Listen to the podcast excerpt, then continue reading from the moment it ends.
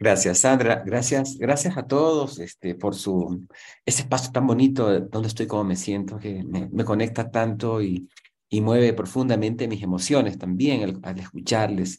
Este, muy lindo. Me, también me he conectado con los sistemas, eh, esos sistemas de las mujeres que fueron parte de mi vida al, al escuchar la presentación, digamos, la, el, lo que nos estaban compartiendo eh, María Paula hace ratito. Muchas gracias. Bueno, y regresando eh, porque estamos hablando de sistemas, ¿no? Y hemos tomado el, cómo las distintas partes de los sistemas se interrelacionan a través del, del ciclo de la coordinación de acciones, ya que todo lo que hacemos lo hacemos con los demás, necesitamos de los demás. Decíamos ayer, eh, vivimos en un mundo de promesas porque los seres humanos nos necesitamos, somos incapaces de sobrevivir solo, solos.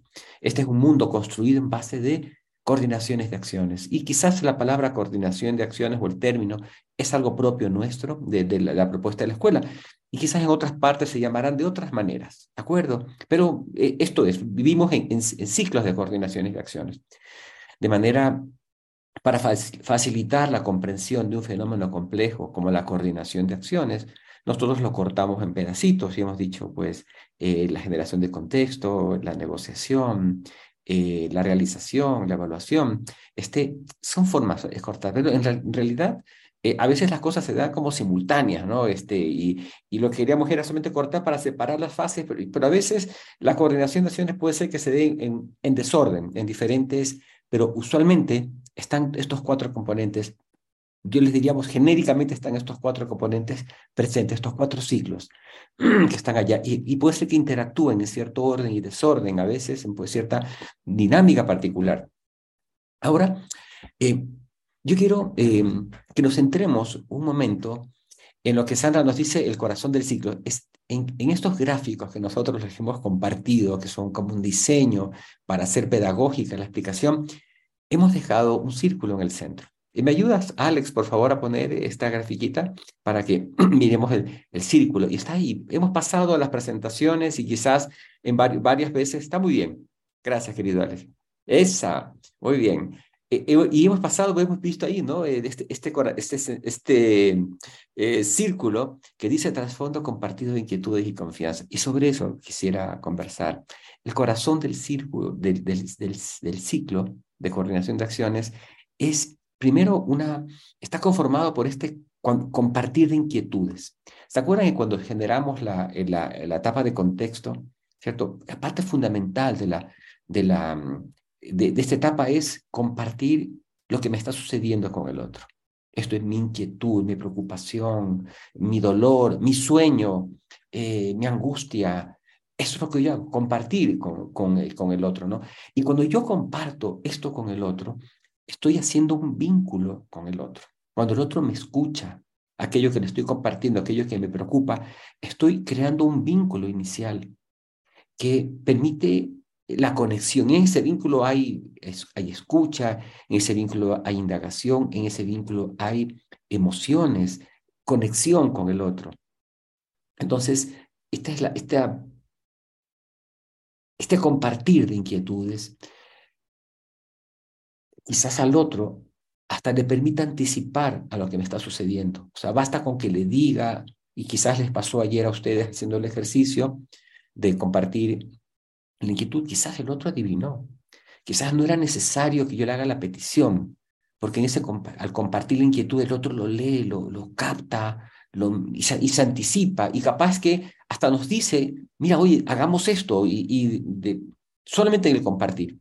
Este trasfondo de, compartir inquietudes nos vincula y es como una parte fundamental de la construcción de confianza eh, que se generan entre dos entidades, entre dos personas, entre dos seres este, que están compartiendo una conversación de inquietudes. Fortalece, arranca como el vínculo de, de, de fortalecer la confianza. Yo te cuento mi inquietud a ti porque tengo confianza porque siento, tengo el juicio, tengo la emoción de confiar en ti. Y por eso comparto mi preocupación. Es una decisión compartir, compartir una inquietud, ¿no? Y te la comparto a ti. Y, y arranca esa conformación. Fíjense en que estoy utilizando el término confianza, que es bueno, que lo hemos utilizado muchas veces acá en, en, este, en estos dos días, ¿sí? Y la confianza, y a mí me gusta mirarla de dos, de dos, creo que tiene los dos componentes para decir esto, ¿no? Es una emoción y también es un juicio, la puedo trabajar de los dos lados, ¿no? Yo puedo a la confianza manejarla como como un juicio y puedo hacer todo ese camino de fundamentación de juicios que se hace. Pero también es una emoción, que es un resultado. Es como el resultado de una relación con alguien y en función de lo que ha sucedido, de las promesas que cumplimos, eh, de los acuerdos que hicimos, eh, se genera una emoción también de confiar en el otro. A veces eh, no tenemos muchos argumentos para, para fundamentar la confianza, y, la confianza y sin embargo depositamos la confianza en alguien o, en algo, ¿no? Lo hacemos porque sin confianza no nos es posible vivir. Sin confianza no es posible salir a la esquina de la calle. Sin confianza eh, no, no tomamos el auto y manejamos este, necesitamos confiar para vivir. Yo voy por la calle conduciendo mi auto, veo la luz del semáforo que está en verde y paso. En la confianza social de que aquellos que están en, la otra esquina van a detenerse ante la luz roja. La confianza es una emoción que me permite a mí vivir. Eh, vamos al trabajo o en el trabajo, eh, actuamos hacemos, llegamos a acuerdos, peticiones, promesas, eh, y hago mi trabajo en la confianza de que los otros están haciendo su parte. Y eso me permite a mí fluir libremente hacia hacer lo que me corresponde hacer. Yo les quiero preguntar, cuando no hay confianza, ¿qué hay? ¿Qué pasa cuando no hay confianza? Cuando la confianza se resquebraja. Quizás me puedan compartir algunos ahí en el, en el chat. O pueden levantar la mano y decirlo. Más bien dígalo, dígalo. ¿Qué pasa cuando, cuando no hay confianza? Cuando la confianza se comienza a perder y se, y se rompe la confianza. ¿Quién se anima a compartir? No, no estoy viendo. El, si me quitas un ratito, ahí está. No sé si en el chat han escrito algo. Tendencia a controlar. Tendencia a controlar, fantástico. Alguien más escribió crisis. Muy bien. ¿Qué más pasa con la confianza? cuando no hay confianza, cuando la confianza se resquebraja. Dudas, miedo, fantástico, muy bien, incertidumbre. Y eso es, cuando la confianza, retraimiento, muy bien.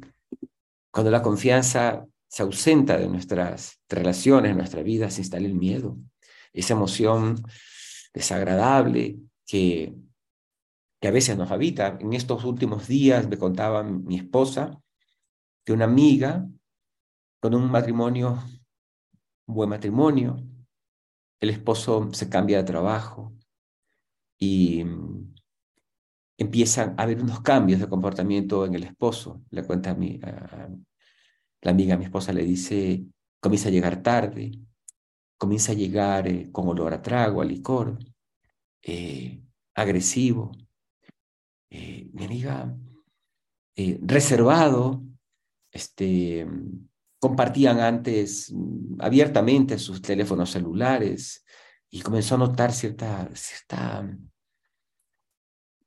resistencia, lo cuidaba mucho. Se instala ella miedo. Le dice el esposo que tiene un seminario en un fin de semana fuera de la ciudad. Y ella le dice a mi esposa, no le creo, pienso que está con otra. Se instaló el miedo en su vida, se instaló esa, eso cuando se rompe la confianza, el miedo. Eso les traigo como, como un pequeño ejemplo de que lo que nos puede pasar, lo que sucede cuando la confianza no está. Alex, por favor, ¿me pones la lámina nuevamente? Gracias. Entonces, eh, la confianza. Desde nuestra propuesta queremos entregarles como tres componentes, elementos que fortalecen la confianza y que son necesarios los, tres este, y, para ser competentes dentro del ciclo de la coordinación de acciones. La una cuando hablamos de confianza, eh, el primer elemento que, quiero compartir que constituye la confianza es lo que llamamos la sinceridad. Es como esa, aquel, aquello que digo es lo que estoy pensando. Aquello que, que digo que voy a hacer es lo que voy a hacer. Y cuando yo le hago una petición a alguien, ¿cierto? Y la persona me responde lo que me responde, la sinceridad me hace decir, sí, esta persona eh, está siendo sincera conmigo, me está diciendo que sí puede eh, hacer aquello que, me está, que le estoy solicitando. Entonces, la, la sinceridad es un componente eh, fundamental en la convivencia de las relaciones. Cuando sentimos y yo le pregunto al otro, ¿qué te pasa? Y, y me responde algo, y corporalmente tengo la impresión de que mm, lo que me está respondiendo no corresponde a lo que está pensando, se afecta la sinceridad en la relación. ¿no? En este ejemplo que les pongo de, esta amiga de mi esposa, eh, no, no conozco el, contenido de las conversaciones de ellos, ¿no? Tal, vez mm, hasta no ha habido conversaciones sobre aquello que está sucediendo en este momento en la relación, pero se instala la duda, ¿no? la, la, falta de sinceridad en esa, es como una, entra en cuestionamiento y por ende la confianza se resquebraja. Ahora, cuando hacemos una promesa eh, y yo le digo al otro, mira, esto es lo que quiero hacer, ¿de acuerdo? El otro me escucha, me dice, perfecto, vamos adelante, ¿no? Ya, yo creo en la palabra del otro, este, no es suficiente este, esto, porque hay otra competencia, otra mm, mirada que les quiero entregar de la, mm, que conforma el ciclo de la, de la, mm, de la confianza.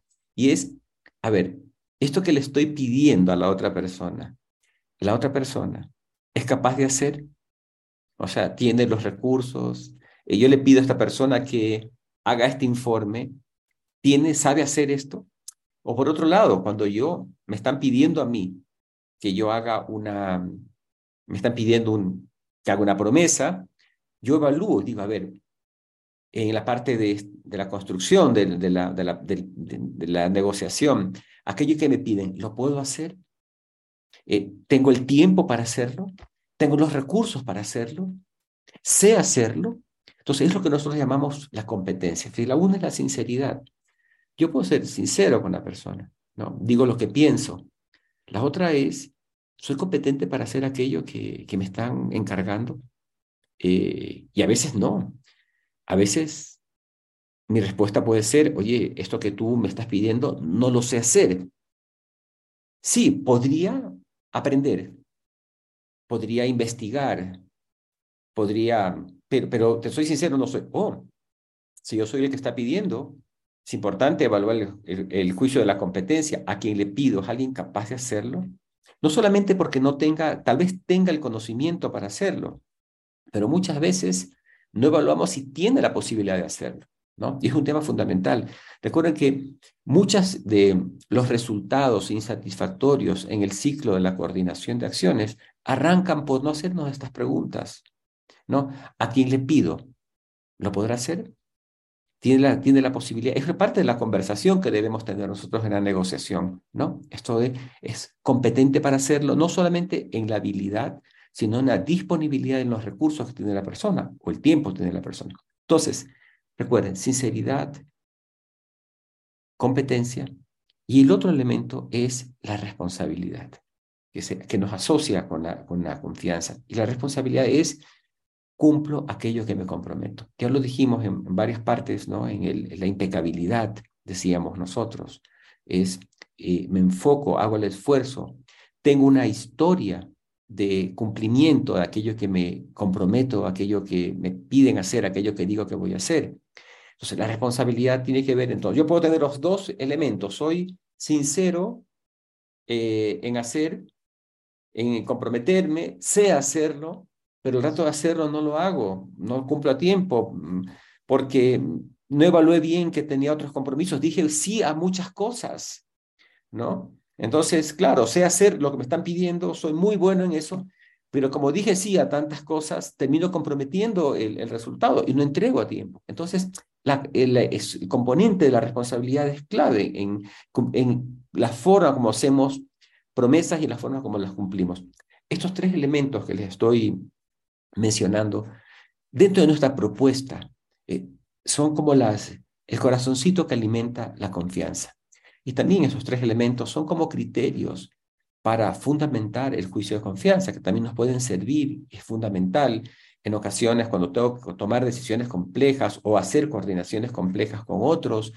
Estos tres criterios me sirven como para fundamentar, ayudarme a fundamentar el juicio de la confianza. Cada uno de estos elementos que le digo, sinceridad, competencia y responsabilidad son también juicios, ¿no? Juicios que alimentan el juicio de la confianza. Y cada uno de estos juicios los podemos fundamentar.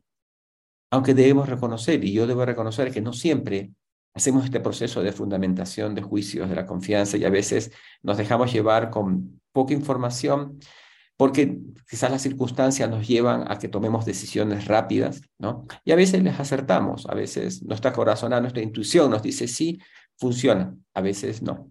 Ahora, corazón del ciclo. Para cada una de las etapas del ciclo de la coordinación de acciones está presente la confianza como un elemento fundamental. Ya lo dijimos en antes, ya lo mencioné en antes, eh, compartir inquietudes. Para poder hacerlo, la confianza de lo contrario, no me animo este, a compartir. Cuando yo comparto la inquietud con alguien, se fortalece la, la confianza. Miren, a un, fenómeno complejo, como es el ciclo de la coordinación de acciones, a este sistema complejo que es el ciclo de la coordinación de acciones, le hemos cortado en pedacitos, como les decía antes, para poder, es como meternos en sus fases y como, como si fuéramos eh, en un laboratorio, mirar así chiquito el, fenómeno y lo, queremos unir ahora en, algo, una un acto humano de hacer acciones y de coordinar acciones con los demás. Es todo un, fenómeno complejo allí. Este para nosotros y nuestra propuesta eh, de la ontología, el lenguaje, nuestra propuesta ontológica, es, creemos que es el, corazón de la convivencia de los seres humanos. La forma como coordinamos acciones, la forma como cumplimos nuestras promesas, la manera como preservamos nuestra palabra hace, eh, genera la posibilidad de convivencia con los demás. Y es más, podríamos decir que los países que los llamamos desarrollados o del primer mundo, como se suelen llamar, con estas palabras que a veces a mí me eriza un poco escucharlas, pero forman parte del lenguaje, quizás la diferencia entre los países llamados del primer mundo y los países en desarrollo, quizás la diferencia radique en la forma como en estos países vivimos la coordinación de acciones. Y es todo un compromiso de parte nuestra eh, meternos acá, compartir esto. Ustedes trabajan en los equipos de aplicación. Este es un material precioso. Creemos que esto es una pepa de oro, una mina de oro para trabajar y explorar, donde están todas las competencias conversacionales juntas en este espacio y compartirlas con sus equipos de aplicación, compartir con sus equipos de trabajo en el trabajo, compartir con sus familias, compartir con otros este, este, esta posibilidad que genera el vivir y ser competentes y aprender a ser competentes en el ciclo de la coordinación de acciones puede generar resultados espectaculares de convivencia y de resultados en nuestras vidas, vidas y nuestros sistemas. Es por esto que les traemos este, este, llegamos a este momento del programa con todos estos recorridos que hicimos porque no hubiéramos podido hacer esto antes, porque teníamos que trabajar todas las competencias que hemos trabajado antes, donde se, concentran aquí para poder llegar acá. Quisiera que quisiéramos, como propuesta de nuestra escuela, queremos que miren la posibilidad que nos genera ser competentes en el ciclo de coordinar promesas con los demás y también de vivirlos y de transmitir en todos esos espacios en los cuales nosotros formamos parte. Imagínense los resultados que generaríamos si esto fuera parte de los procesos de vida, de trabajo en los cuales estamos.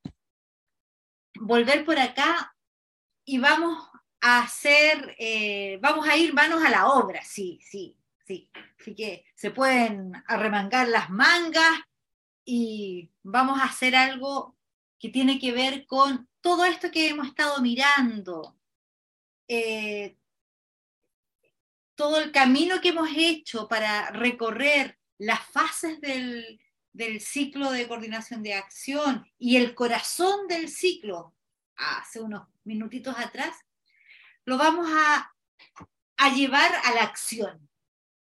Y ustedes debieran tener por allí una hojita eh, con el diagrama del ciclo de coordinación de acciones en blanco.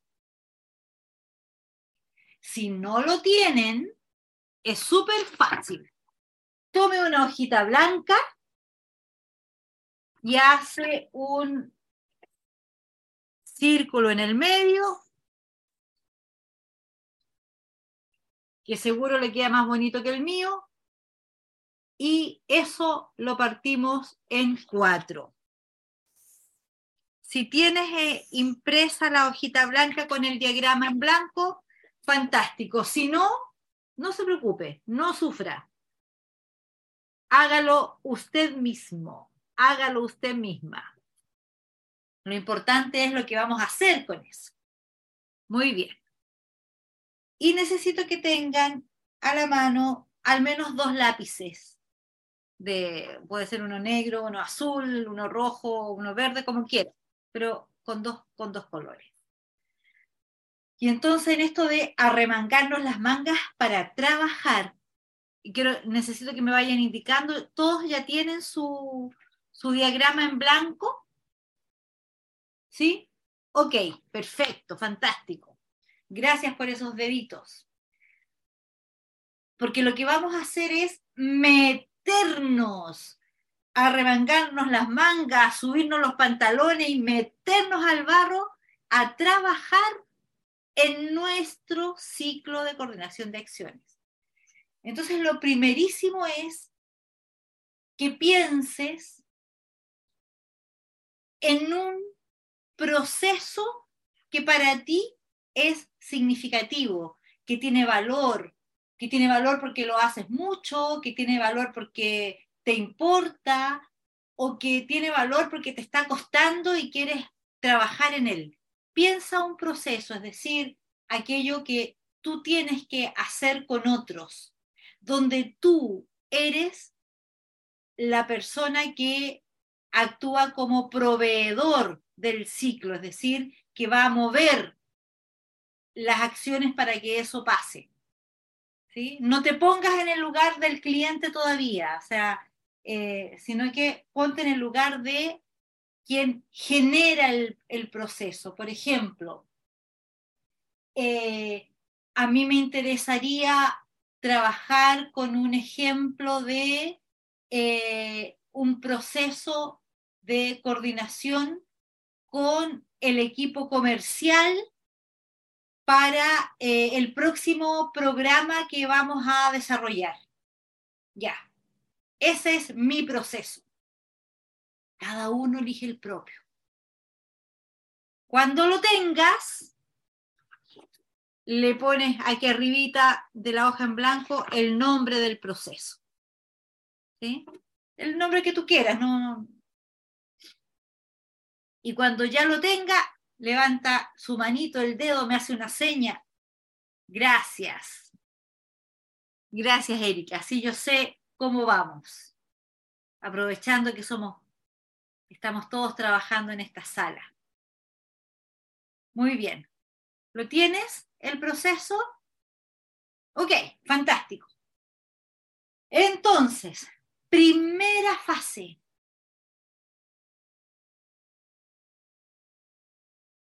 antes, antes de entrar a la fase, algo muy importante. Lo que vamos a hacer es un ejercicio en el que tú puedas observar lo que realmente has hecho. Porque hoy día, ustedes ya, entre ayer y hoy día, han escuchado como todos los elementos que tiene cada una de las fases y por lo tanto el ideal. Bien, dejémoslo un ratito aquí, el ideal y vamos a ir a hacer lo que nosotros llamamos fenomenología, es decir, vamos a ir a un ejemplo concreto, real, real, real, carne y hueso, de lo que realmente haces. Entonces, en ese proceso que elegiste, anda a la primera fase del ciclo, que es la creación de contexto y le pones ahí creación de contexto y escribes las acciones que realmente has hecho o que estás haciendo. Y si no has hecho ninguna, ok, ninguna. Lo importante es que puedas plasmar ahí en el espacio en blanco lo que realmente has hecho.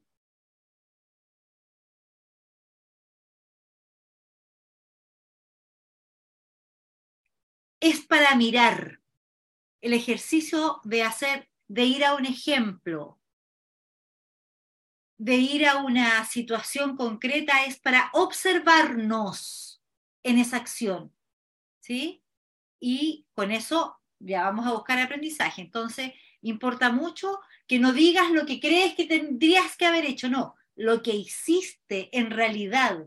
Ok, claro, ya yo inicié ese proceso hace dos semanas en creación de contexto, en realidad no hice nada. O lo único que, que hice fue eh, decirle que esto a mí me importa, pero nada más. Lo que haya sido. Puede ser en lo laboral, o puede ser en lo personal. Gracias, Jessica, por tu pregunta. En cualquiera de los dos dominios. Tú eliges. Sí, en cualquier dominio, exactamente. Un proceso que a ti te importe en cualquier dominio.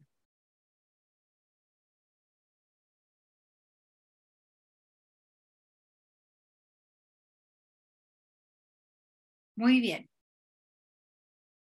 Ok.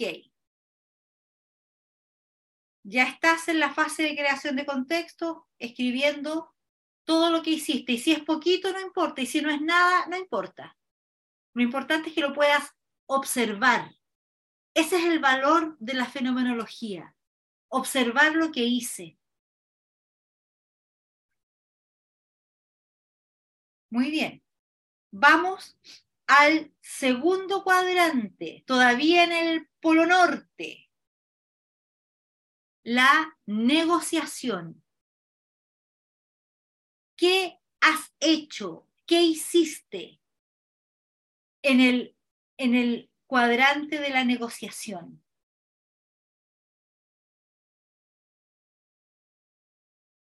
Negociación que se inicia con la petición articulada y que cierra con la generación de la promesa. En ese cuadrante, ¿qué hiciste? ¿Qué se negoció? ¿Qué se estableció en ese proceso que estás mirando? Si es poquito, poquito. No hay problema. Aquí nadie le va a poner una nota por todo lo que hiciste o no hiciste. No, lo interesante es observarnos en esa acción. Ahí los veo escribir. Me tienen que ayudar levantando la mano cuando ya estén listos para yo saber que estamos ok con la fase de negociación. Gracias a los que le... Eso, súper. Muchas gracias.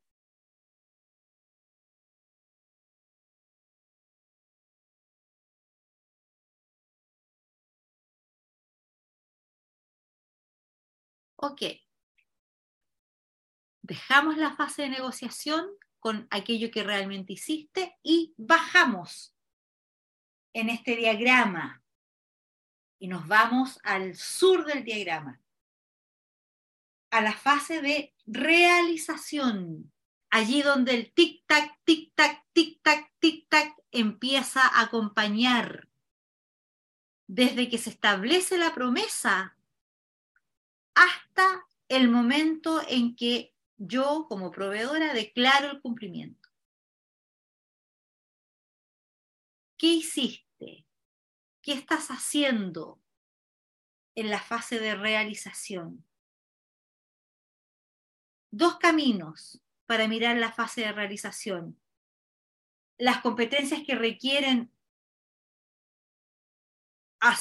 que, se requieren para hacer lo que realmente es el compromiso de hacer y si es que aparece algo de cómo gestioné las contingencias que aparecieron. Si no, hay, si no he hecho nada porque ni las vi, no importa. Vuelvo a decir, aquí no, lo importante no es la maravilla que ahora estás pensando, sino observar lo que realmente hiciste.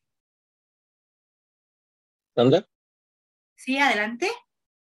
Disculpa, me surgió una confusión con este tema. Entonces, no, este ejercicio lo estaba haciendo no sobre una solicitud que yo le hice a un otro, sino que sobre una solicitud que un otro me hizo a mí. Una promesa que yo le hice a un otro de un cumplimiento. Claro, es que, es que depende de lo que haya sido, es que se hace la, la, la se establece eh, la fase de realización. Como no conozco lo que, lo que es, ¿sí?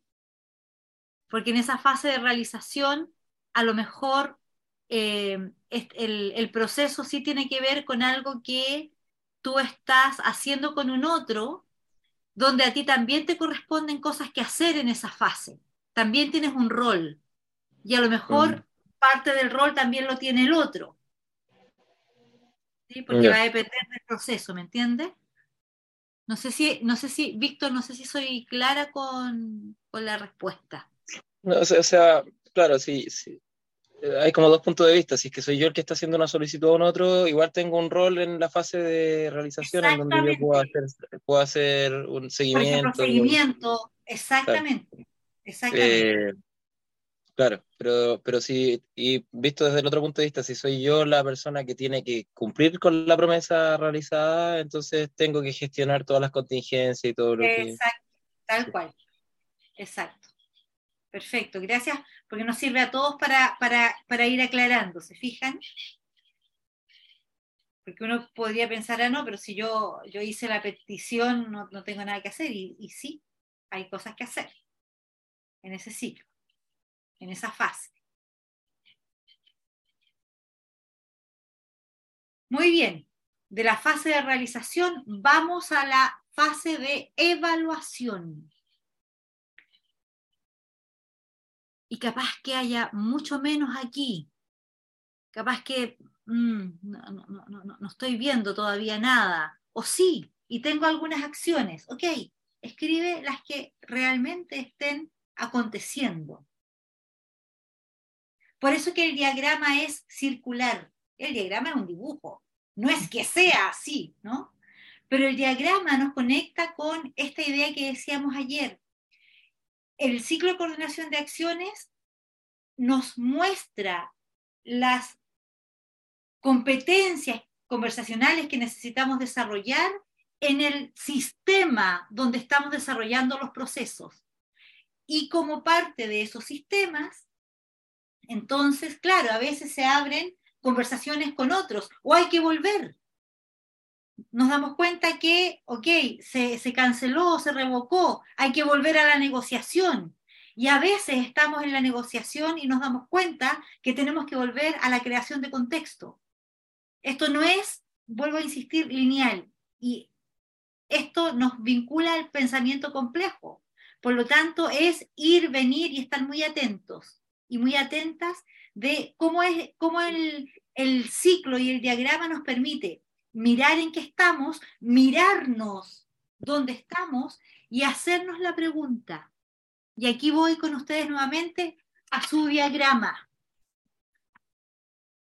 Mirando después de la conversación, ¿cuáles serán las conversaciones o las competencias conversacionales que ustedes ven que necesitan desarrollar en la fase de creación de contexto, como tenía lápiz de otro color, tomen lápiz de otro color, el verde, el amarillo, el rojo, el que sea, y escriba en la fase de realización de contexto, de creación de contexto ahora, cuáles son las competencias conversacionales y o las conversaciones que necesitas hacer y que no hiciste o que en general no haces en esa fase. Y para los que se hicieron la pregunta, chuta, y cuando estamos en una situación de emergencia, ¿cómo genero contexto? Pregúntese, ¿cuál será la conversación que en ese contexto, en esa situación, necesitamos hacer para lograr el efecto que busco en la creación de contexto, que es preparar el terreno para hacer la petición. Y claro, si estamos en una situación de emergencia, a lo mejor no, no, no tengo tiempo para generar un gran contexto, pero sí puedo mostrar la inquietud de urgencia, por ejemplo.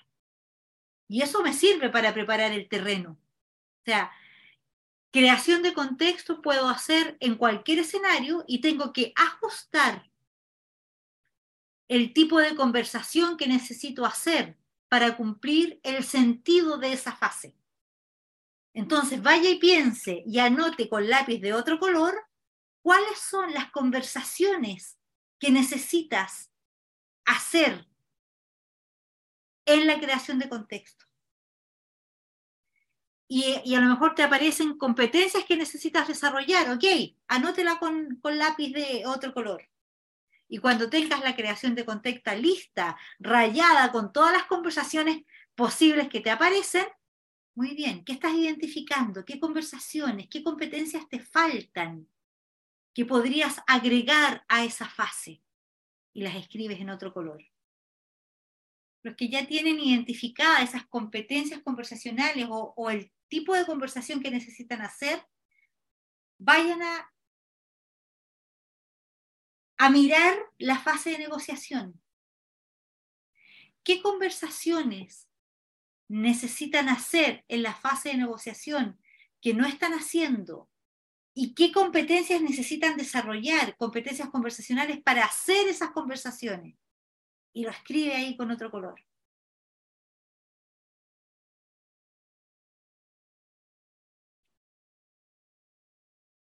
¿Qué conversaciones necesito hacer ¿Qué necesito desarrollar en mí como competencia para hacer, una, hacer buenas fases de negociación? Para lograr buenos estándares, para construir con el otro.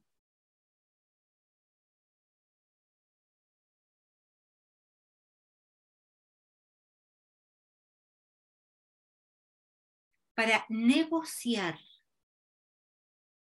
Ok. Muy bien.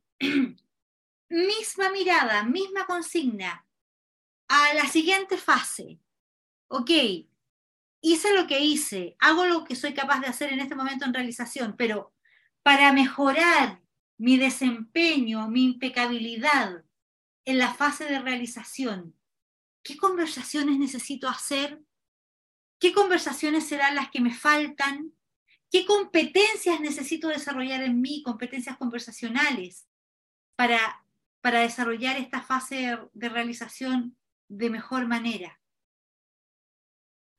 ¿Será que me falta eh, abrir otros ciclos? ¿Qué necesito hacer? ¿Qué conversaciones necesito generar?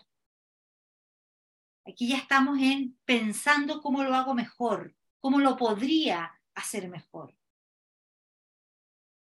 Muy bien, y ahora vamos a pensar cada uno qué conversaciones necesitas hacer, qué competencias conversacionales puedes desarrollar en ti mismo, en ti misma, para mejorar la fase de evaluación.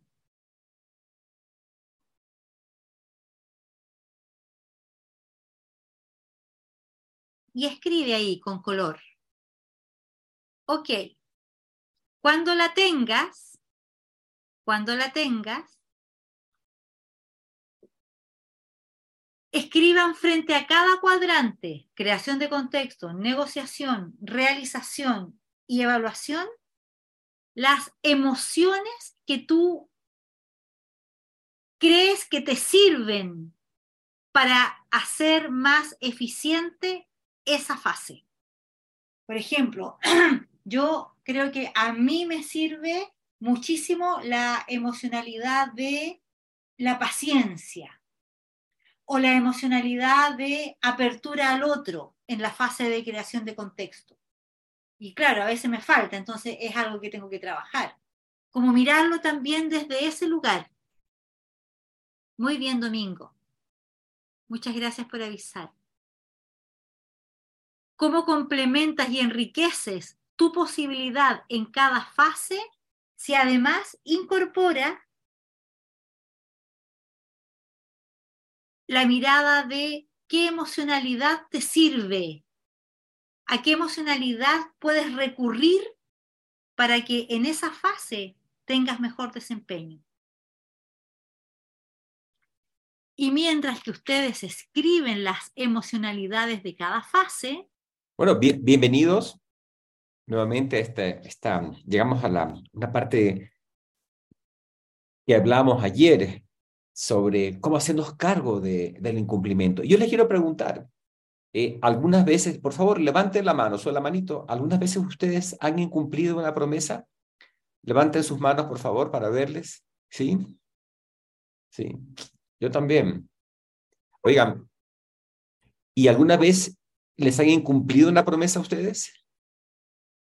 También. ¿Qué se experimenta? Cuénteme así, cojan el micrófono. Frustración. Siga, muy bien. Culpa. Decepción. Enojo. Enojo, sí. Es una mezcla, una mezcla de emociones este, que se generan cuando, especialmente negativas, cuando nos incumple una promesa. Ahora, a veces eh, una postura ante el incumplimiento de una promesa y que a veces puede ser como parte del sistema también en el cual habitamos, una de las posturas es callar. Levanten la mano quienes han callado cuando no les han cumplido, han tomado el camino del callar. ¿Sí? Oigan, cojan el micrófono y cuando callamos, ¿qué experimentamos? Y hemos dicho que no nos han cumplido, enojo, frustración. ¿Y qué, qué callar? ¿Qué sentimos cuando callamos? ¿Qué se instala en nosotros? ¿Aló? Adelante. Depende, depende. sí, escúchame, cuéntame, ¿qué te pasa? Muchas conversaciones privadas con ya, conversaciones privadas, fantástico. ¿Qué emociones hay en esas conversaciones privadas a veces? Em, frustración, molestia con uno mismo, por, no haber hecho el reclamo o manifestado la queja. Exacto, las emociones que teníamos en antes más otras que aparecen como molestia con uno mismo, la sensación de indignidad, ¿no? Ya me quedé callado ante esto. Fíjense que esta postura de, de callar suele estar presente. Eh, y a veces, como les decía hace un rato, depende del sistema en el cual habitamos, es más común u otro, ¿no? está como más presente, ¿no? ¿Qué pasa con el callar? Cuando yo callo, eh, el malestar que me genera el incumplimiento de otros, ¿sí? Puede ser este el origen de un resentimiento, ¿no? Eh, me quedo molesto con el otro, quedo resentido con el otro y es posible que mi relación con el otro desde mi lado empiece a afectarse. O sea, porque se afecta la confianza, ¿sí? Y el otro comienza a notar cosas en mí. Yo me llevaba bien con mi compañero, con mi compañera, con tal persona, y de pronto este, hay algo que no le dije, me incumplió algo y no se lo dije mi relación comienza a afectarse y el otro lo nota. Después también nota el otro que algo pasa con, conmigo, ¿no? Este, oye, ¿qué eso habrá sucedido? Ya no me llama, ya no. Le invité a mi amiga, a mi amigo, a la, a la reunión, a mi cumpleaños y no fue. A mi, a mi, invitación, no, no me llamó y no fue, ¿cierto? Y no le digo nunca nada. Y de alguna manera es posible que tome el camino de decirle, mm, ya no le, no lo voy a considerar para la siguiente vez, para la siguiente invitación. No lo voy a Es más, si me invita a él, lo voy a pagar con la misma moneda. Tal vez optemos por ese camino. Y comenzamos a caer como una relación de toxicidad allí en la relación que se genera en el otro, porque hay cosas que no nos decimos. Fíjese, en la relación de pareja también suele pasar, ¿no? Hay promesas que no se cumplen o expectativas a veces que no se cumplen, ¿sí? Y se quedan en el territorio del callar en el silencio, y se acuestan entre nosotros. Están ahí en la mitad de la cama, la pareja duerme eso, ¿no? Y se va haciendo como un espacio, como un vacío. Eh, se van acumulando y a veces tenemos callares muy antiguos. Quizás ustedes puedan recordar alguna experiencia de cosas muy antiguas, que alguien nos falló, alguien no cumplió su palabra, o alguien en una relación de amistad, alguien eh, nos traicionó contando un secreto. Si bien este, con los amigos tenemos, no escribimos eh, las promesas que nos hacemos, pero están como implícitas algunas relaciones este, de, promesas en la relación de amigos, en la relación con los, hijos, ¿sí? en la pareja, ¿sí? y bueno, y se quedan instaladas allí. el camino de callar a veces está presente y creemos que es tóxico y peligroso. Ahora, nuestra invitación, porque este es un programa que busca posicionar eh, las competencias conversacionales como el, camino de la acción para cambiar los resultados. Entonces ustedes van a decir, entonces lo que, lo que está proponiendo Farid es hablar. Sí, pero fíjense, nosotros tenemos como dos formas que queremos plantearles de hacernos cargo cuando alguien no nos cumple una promesa. La una, mire, los nombres que le hemos puesto son arbitrarios, solamente para hacer una distinción. La una, que es la forma incompetente, le hemos llamado la queja, por ponerle un nombre. Por favor, no es que la palabra queja sea una mala palabra, pero en el programa le vamos a llamar a la queja la forma incompetente de hacernos cargo de un reclamo. Y eso los voy a poner de esta manera, ¿cierto? Alguien me incumplió una promesa a mí, estoy en mi oficina, se abre el ascensor, me topo con la persona que está ahí dentro y se cierra el ascensor y aprovecho. Le digo, mira, Juan, me prometiste el informe y no me cumpliste. Me hiciste quedar mal con mi jefe.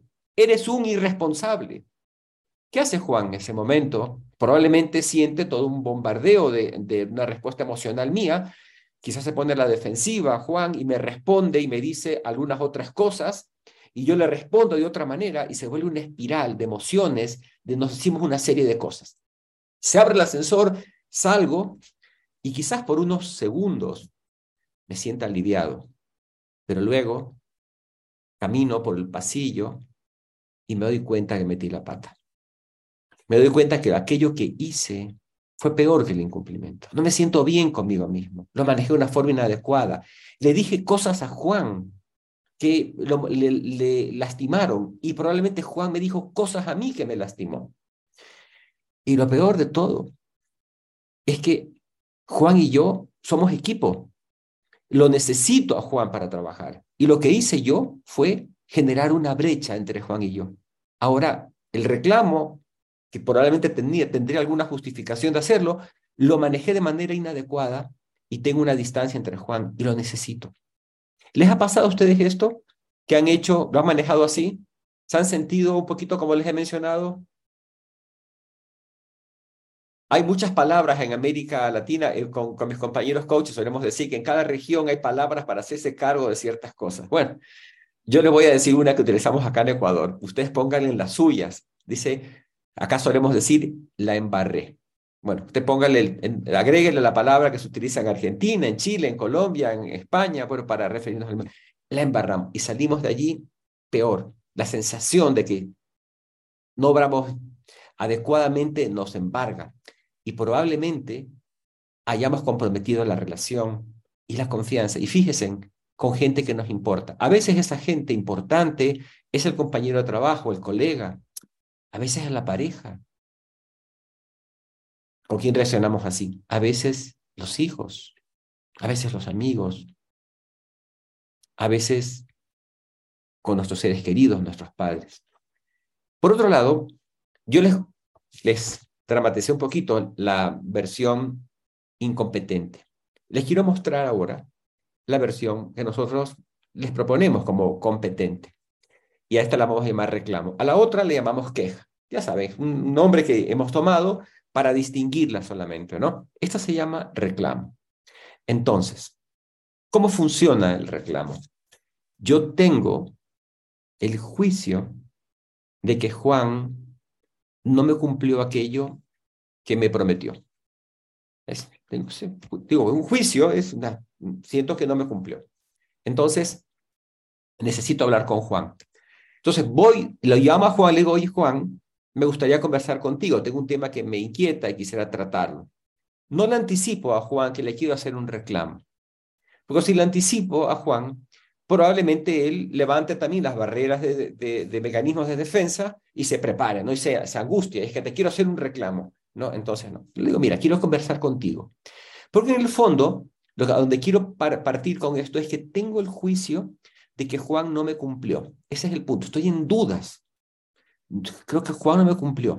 ¿Sí? Y los juicios ya saben que no son verdad ni mentiras. El, el, compromiso con los juicios es fundamentarlos. Entonces, Juan, ¿cuándo nos podríamos ver? ¿Qué tal si conversamos, si nos tomamos un café para conversar? Ya, perfecto, Farid, hagámoslo esta tarde, a las 5, a la salida del trabajo, nos vemos acá en la cafetería, acá a la vuelta, nos tomamos un cafecito y charlamos. Perfecto, ya, listo, estoy con Juan, cinco de la tarde, nos saludamos, Juan, qué gusto de verte, ta. Y empezó, y Juan, quería hablar contigo sobre algo. Oye, ¿te acuerdas de el reporte que te pedí que me enviaras para la reunión que tenía ayer? Y Juan me puede responder, a ver, Farid, en efecto, me comentaste que tenías una reunión, que venían unas personas eh, importantes para ti, pero yo no recuerdo que haya quedado contigo en, en que te iba a enviar un reporte. Caray, entonces ahí viene la primera cosa. Y es posible que en ese momento yo diga, claro, es cierto que, que hablé con Juan, pero yo, tiene razón Juan, no le hice la petición. Hablamos de un reporte, hablamos de la información, pero no le hice la información. No, no, no le pedí el, el, el, que me enviara el informe. Entonces, la primera cosa que puede pasar allí, cuando yo tengo esta conversación, es entro a indagar si es que el otro tenía claro que era una promesa, o solamente fue una expectativa que nos hicimos, o solo fue una conversación en la cual le planteé una, una inquietud. Puede ser el primer punto. Si yo llego a esa, a esa, a esa conclusión, de que no hice una promesa, bueno, se acabó el reclamo, no hay un reclamo. Ahí viene el tema del aprendizaje para mí. Tal vez debo aprender a ser más específico en mis peticiones, hacer la petición, o sea, decir, necesito esto de ti, esperar que el otro me responda, ¿de acuerdo? Pero digamos que en la conversación, Juan nos dice, sí, Farid, ¿sabes qué? Tienes toda la razón. Me pediste esto, pero te quiero contar, Farid, lo que me pasó. Mira, Ayer fue un día terrible para mí. Estaba llegando a la oficina, apenas llego a la oficina y me llama mi esposa y me dice, mira, vente urgente a la casa porque la niña se fracturó la, la pierna, la estoy llevando al hospital, ¿cierto? Y, estoy y, necesito tu ayuda. Entonces yo me desesperé, Farid, de ese rato y salí corriendo al hospital a ver a mi hija. Juan, qué pena, no, no, lo que te sucedió. Cuéntame más, ¿cómo está tu niña? Sabes que fue un día terrible porque llegamos al hospital y puedes creer que el, em, no llegaba el médico especialista, la tenían a mi niña allí, lloraba del dolor, fue una angustia y mi mujer que se sentía culpable porque ella decía que se descuidó, todo un tema tremendo. Ah, no sabes el día que pasé ayer. Ah, oye, Juan, qué pena, cuánto lo siento, ¿cómo está tu niña? Sabes que ya, Bien, ahora pues le fracturó, se le estabilizaron, le pusieron un yeso en la pierna, tiene que hacer un poco de, de, cuidarse y luego hacer rehabilitación. Ah, qué bueno, me alegro. ¿Cómo está tu esposa? ¿A quién le conozco? ¿Cómo está tu esposa? Está más tranquila. Qué bueno, qué bueno, Juan. Me alegro mucho que tu hija esté mejor y que esto pues no haya pasado algo mayores. Ahora te quiero contar, Juan. Mira lo que me pasó. Eh, yo esperaba ese, ese reporte que habíamos quedado eh, porque tenía que presentarlo a mi jefe. Venían, como te conté, venían unas personas de fuera del país y, y mira, no, no lo pudimos hacer. Y no sabes, no sabes lo que pasé ayer. Mi jefe me puso, me llamó la atención, me reclamó de manera fea. Perdimos el, estamos a punto de perder el negocio. Te dije, fue un día terrible. No te quiero contar las cosas que me dijo mi jefe. Y Juan le dice, ay, qué lástima, qué pena, qué pena, qué, pena lo que te ha pasado. Terrible, terrible, terrible, Juan. Y aquí es posible que cuando yo le cuento a, mi, a la persona que hago el reclamo lo que sucedió, la consecuencia de lo que sucedió, aquí es importante hacer un pedido, un nuevo pedido. yo le puedo decir a Juan, oye Juan, te quiero pedir algo. Claro, Farid, dime. Por favor, conversa con mi jefe. Llámalo hoy mismo, porque mi relación con él quedó, entró un nivel de desconfianza hacia mí tan grande, porque me dijo que no se imaginaba que yo era capaz de hacer esto. Te pido que le llames a mi jefe y le expliques lo que sucedió. ¿Lo puedes hacer? Necesito que lo hagas máximo esta tarde. Y hago otro nuevo pedido. Y es posible que Juan me responda que sí. Sí, sí, Farid, este, déjame, yo lo hago inmediatamente este, y hablo con tu jefe. En otras circunstancias puede hacer que el, daño que me generó el incumplimiento del otro sea un daño económico y le pueda pedir una, que se haga cargo de una pérdida eh, u otro tipo de, petición puedo hacerle. Y en este caso le pido a Juan esto, que hable con mi jefe. Y le pido algo más. Oye, Juan, Capaz que si me hubieras llamado temprano en la mañana y me alertabas que esto pasó, eh, yo hubiera podido hacerme cargo. Sí, Farid, tienes toda la razón. No tuve cabeza para hacerlo, pero me pongo en tu lugar y sí sé lo que, te, eh, hubiéramos podido hacer esto de acá. Entonces, lo que, lo que quiero, eh, lo que queremos entregar con esto es que el camino, un camino que nosotros entregamos, como es como una, yo le diría como una fórmula que entregamos para manejar el reclamo, puede ser esta, ¿no? Es sentarnos, pedir al otro una conversación porque tengo el juicio, la sospecha de que hay un incumplimiento. Y digo, tengo el juicio, porque podría ser que la persona me diga, eh, Farid, pero sí te envié el reporte. Te lo envié, pero ¿cómo? Usted nunca lo recibió, pero claro, te envié el reporte, se lo dejé ahí con, con Juanita, tu asistente, se lo, se lo, le llamé por teléfono a Juanita y le dije, ahí está el reporte. Pero Juan, le digo, pero si Juanita salió de vacaciones ayer, este, me hubieras llamado a mí mismo. Entonces, fíjese, hay un tema de cumplimiento en este caso. El otro fue un incumplimiento, en este fue un, un cumplimiento en el cual faltó. Esta parte que nos hablaba Sandra ayer es llamar al otro, notificar, oye, ya te entregué el reporte, ¿no? Avisar al otro. Esto faltó. Y quizás también como, como resultado de esta conversación, lleguemos a una petición nuevamente, oye Juan, ¿qué te parece si en las siguientes ocasiones más bien tú me llamas a mí, me lo entregas? Sí, sí, Fari, tienes toda la razón, es algo que nos toca, que nos toca aprender, eh, me toca aprender, te llamo la próxima, o te pongo un mensaje en el WhatsApp, ¿de acuerdo? Veas, eso hubieras bastado. Sí, Juan, porque la, verdad, yo seguí esperando tu reporte y nunca llegó el reporte, este, y estaba muy molesto contigo, ahora que me explicas, bueno, este, eh, ya veo lo que ha sucedido, se fue Juanita de vacaciones y, no me informé. Es otro camino de resolución. ¿Qué nos permite el reclamo? Es poder observar en qué fase del ciclo de coordinación de acciones fuimos incompetentes. ¿Qué conversación nos faltó? A veces somos incompetentes en la generación del contexto, en donde, dependiendo de la, de la organización que estamos, a veces vivimos en culturas de ir a las peticiones directamente, ¿no? Y nos saltamos esa parte fundamental de compartir la inquietud, porque no hay tiempo, que vivimos apurados, porque esta es una organización en resultados.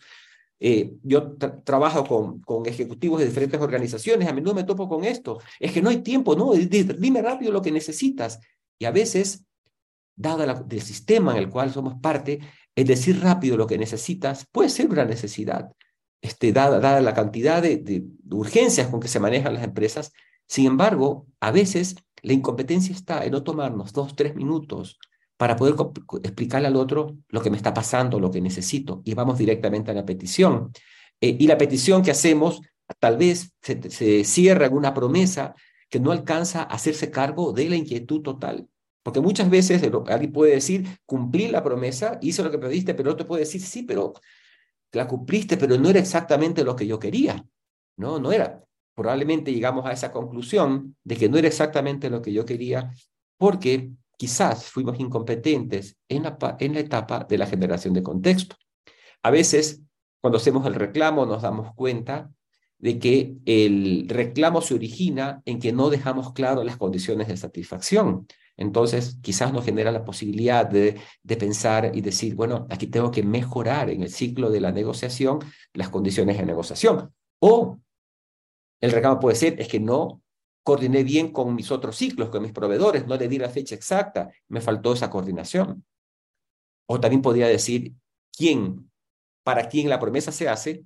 Tal vez yo pueda decir, si hubiera hecho seguimiento, si te hubiera preguntado, capaz que esto no hubiera sucedido. También el seguimiento es una parte, una de las competencias que aparecen en, la, en el ciclo de la, de la realización de la promesa. A donde quiero llevarles es que el camino del reclamo nos permite mirar, la, la, conversación con el otro este, y comprender en qué parte del ciclo fallamos, poder incorporar aprendizajes y poder hacer algo que nos parece fundamental. Hace un rato yo les hablaba del corazón del ciclo de la promesa, les decía la confianza. ¿Qué creen que pasa cuando alguien maneja un reclamo de la, más o menos de la forma como les he dicho. Probablemente entre las dos personas la confianza que estaba rota en un principio se restablezca y quizás se refuerce. Porque hay algo que es importante, se los mencioné antes como, como un ejemplo. esta persona, Juan en este caso, es mi colega, trabajo con Juan, lo necesito a Juan, no me puedo dar el permiso de romper una relación con Juan.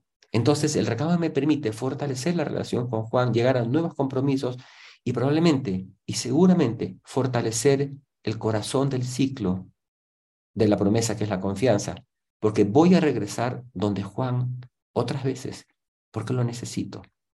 Y este Juan a veces es mi pareja, a veces es mi hijo, a veces es mi jefe, a veces es mi amigo, a veces es mi colaborador en el trabajo. Bueno, esta, mm, breve eh, explicación de estas posibilidades ante el manejo del incumplimiento que se pueden dar, le hemos dado tres caminos, el callar tóxico, la queja, que puede terminar en, el rompimiento de una relación, en agravar la situación, o el reclamo, en donde buscamos a través de las competencias que hemos trabajado en este programa, encontrar un camino en donde arranco con la duda, me incumplió, hago una indagación con el otro, le escucho al otro lo que me tiene que decir, ¿sí? descubro si en este proceso hubo una incompetencia mía que debería aprender a incorporar y también si hubo un incumplimiento real en función de lo, de lo que escucho, poder llegar a nuevas peticiones para hacernos cargo, para que se haga cargo a la persona y de alguna manera resarcir el daño que el incumplimiento me generó. Resultado, fortalecemos el corazón del ciclo, fortalecemos la confianza. Ahora, quiero pedirles algo. Quiero que piensen en un reclamo que tengan pendiente en su, su vida. Un reclamo, digamos, tómense en algo, algo reciente de pronto. Ustedes sienten que hay un incumplimiento. Alguien no les cumplió algo. Puede ser en nivel personal o en nivel profesional. Sí, piensen, piensen en, esa, en ese incumplimiento.